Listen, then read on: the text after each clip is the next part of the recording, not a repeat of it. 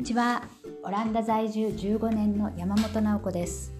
このポッドキャストではオランダの教育や子どもの生活についてお伝えしています。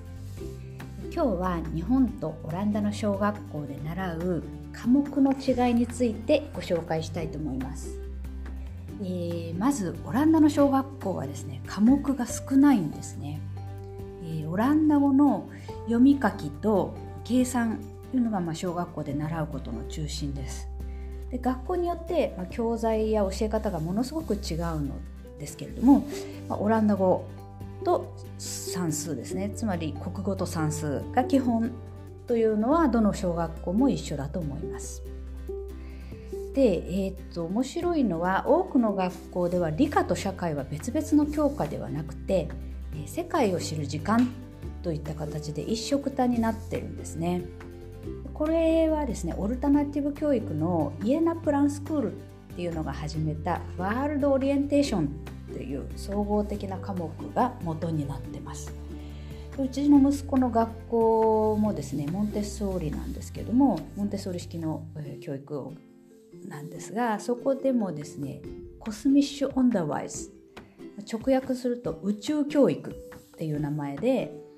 まあ、これあの同じようにですね理科と社会が一緒になったような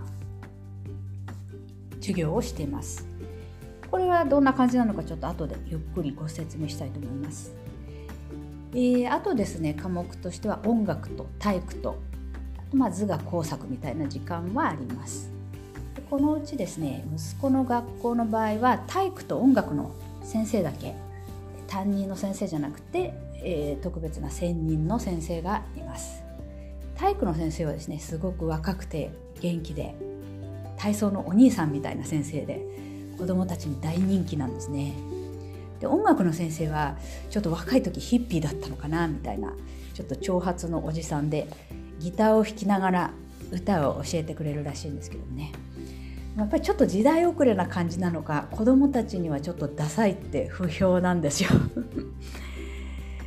で、えー、まああのここでですねここんな感じであの基本的に科目はこんな感じなんですけどもこの小学校の科目が少ないことと関連して、まあ、オランダの小学校はですね設備もかなり簡単だっていうことをちょっとお話ししたいと思います。えっと、日本の小学校では例えば広い校庭大きな体育館それから家庭科室とか音楽室理科の実験それからプールとかですねそんな施設もあります設備もありますけどもオランダの小学校にはこうした設備はありませんで学校の規模がね日本よりも小さいところが多くて建物もそれに合わせて非常に規模が小さいんです。で小学校は1年生から8年生まで8年間行くんですけども息子の学校の全校生徒は600人ぐらいです。これでもあの市内ではかなり大きい方なんですね。まあ、唯一どの学校にもある設備としては室内で運動できる体育館のような部屋があります。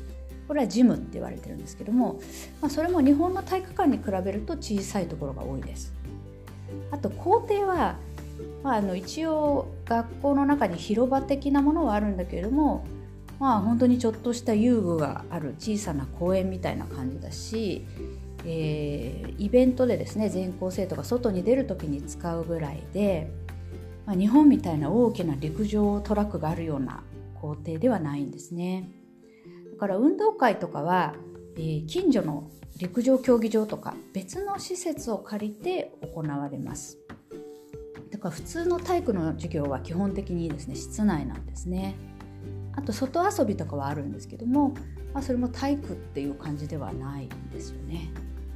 で体育の授業の前後では体操着に着替えるための更衣室とシャワー室はあるんですね。男子と女子に分かれていてこれは日本ではない立派な設備なんですよね。で音楽室っていうのもなくてうちの学校の場合はピアノも2台ぐらいどっかのイベントをする時なんかのためにはあるんだけれども、まあ、音楽室と、まあ、その音楽の授業で使うための特別なピアノというようなものはないですね。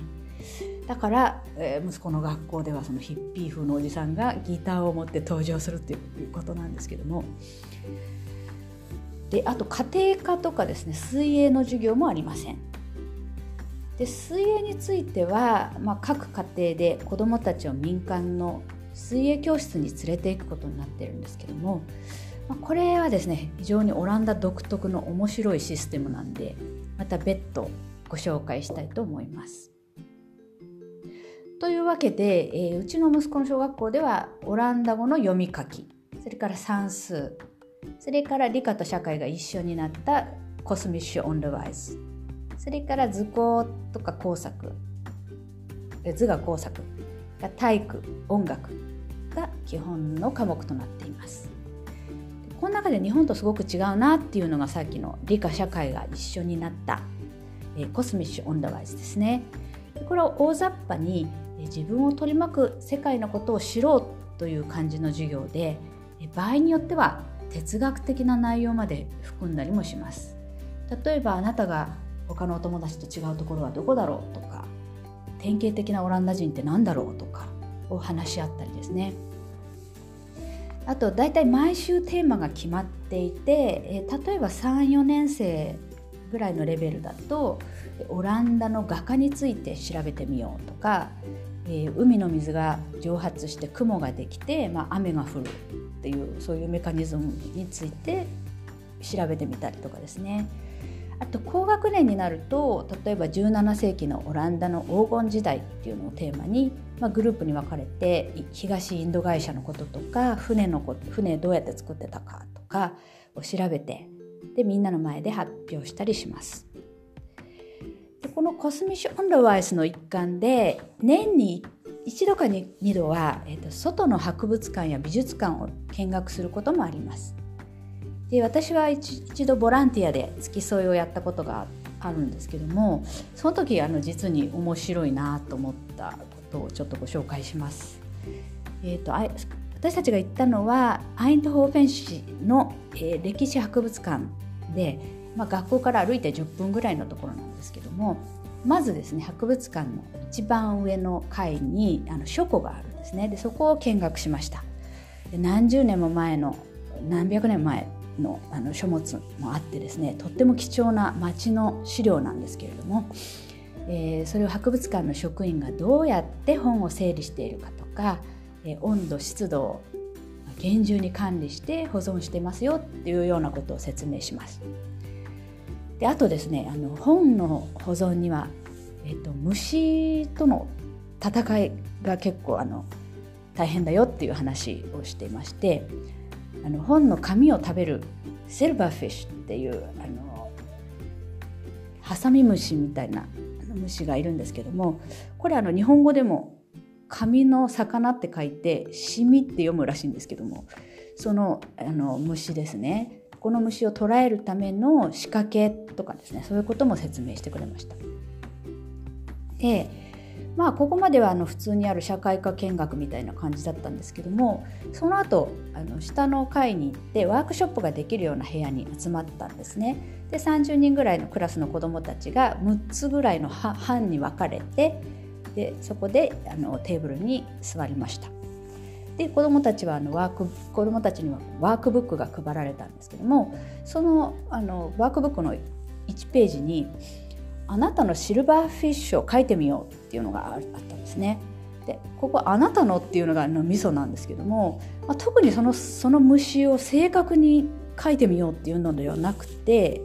まあ、頭と胸と腹にこう体が分かれててあと6本の足と角があればいいっていうことでまあ、要は昆虫の体の基本であればいいっていうことなんですね。であとは色も形も自由に自分のシルバーフィッシュを描こうっていう課題なんです。でそれを子どもたちあの色鉛筆とかですねいろいろ使って課題に取り組んででしばらくしてあの出来上がってみるともうシルバーフィッシュはどこに行っちゃったのっていうぐらい違った生き物になっていて、まあ、例えばなんかドラゴンみたいな強そうなやつとかなんかうなぎみたいななんかヒョロヒョロしたやつとか本当にいろいろですね女子なんかもすごく綺麗にあのレインボーみたいにあの色を綺麗につけたりしている子もいましたね。でまあそれで終わりなのかなと思ったら今度はその silverfish を切り抜いて頭と胸と腹にこう体をちょん切って分けてでお隣とか近所のお友達と交換してみようっていうのがあってでその交換したその胸と頭と腹をですねこう組み合わせてあのまたシルバ自分独特の silverfish を作ってみようみたいな感じで。で最後はそれを全部貼り合わせて先生に提出するっていうことなんですけどもなんかここれでまあ一応そのその日は見学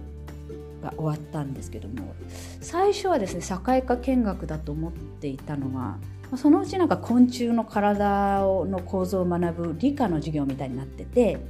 最後はなんか美術の創作の時間みたいになってたっていう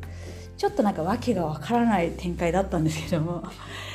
まあ考えてみたら世の中のいろんなことっていうのはね理科社会美術とかこうあんまりこう分けられないものでもありますよね。だからこういう世界の学び方もありなんだなっていうふうにすごく驚いた経験でしたね。でこんな風にですねオランダの教育は日本に比べるとなんかこう割と総合的になっちゃってたりして、えー、科目数が少ない分は簡単だと思うんですけどもまあ逆にこうやって見ると日本の小学校って本当にたくさんのことを教えてくれるなと思いますね。ハンバーグの作り方から水泳まで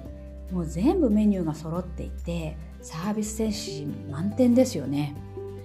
オランダで教育関連の授業をされている方はこれをおもてなし教育というふうに言っておられましたこれ全部担任の先生が教えていたから本当に日本の小学校の先生って大変だなと思いますね、まあ、オランダも1クラス30人の生徒を抱えていて大変ではあるんですけどもであの科目が少ないんでその分ですね一人一人のに合わせた教育カスタマイズ教育って言われてるんですけども、まあ、そういったことがあの可能にはなっていますね。こういうカスタマイズ教育についても、まあ、今後折々お話ししたいと思います。ま、そんなわけで今日はオランダの小学校の科目についてお知らせしました。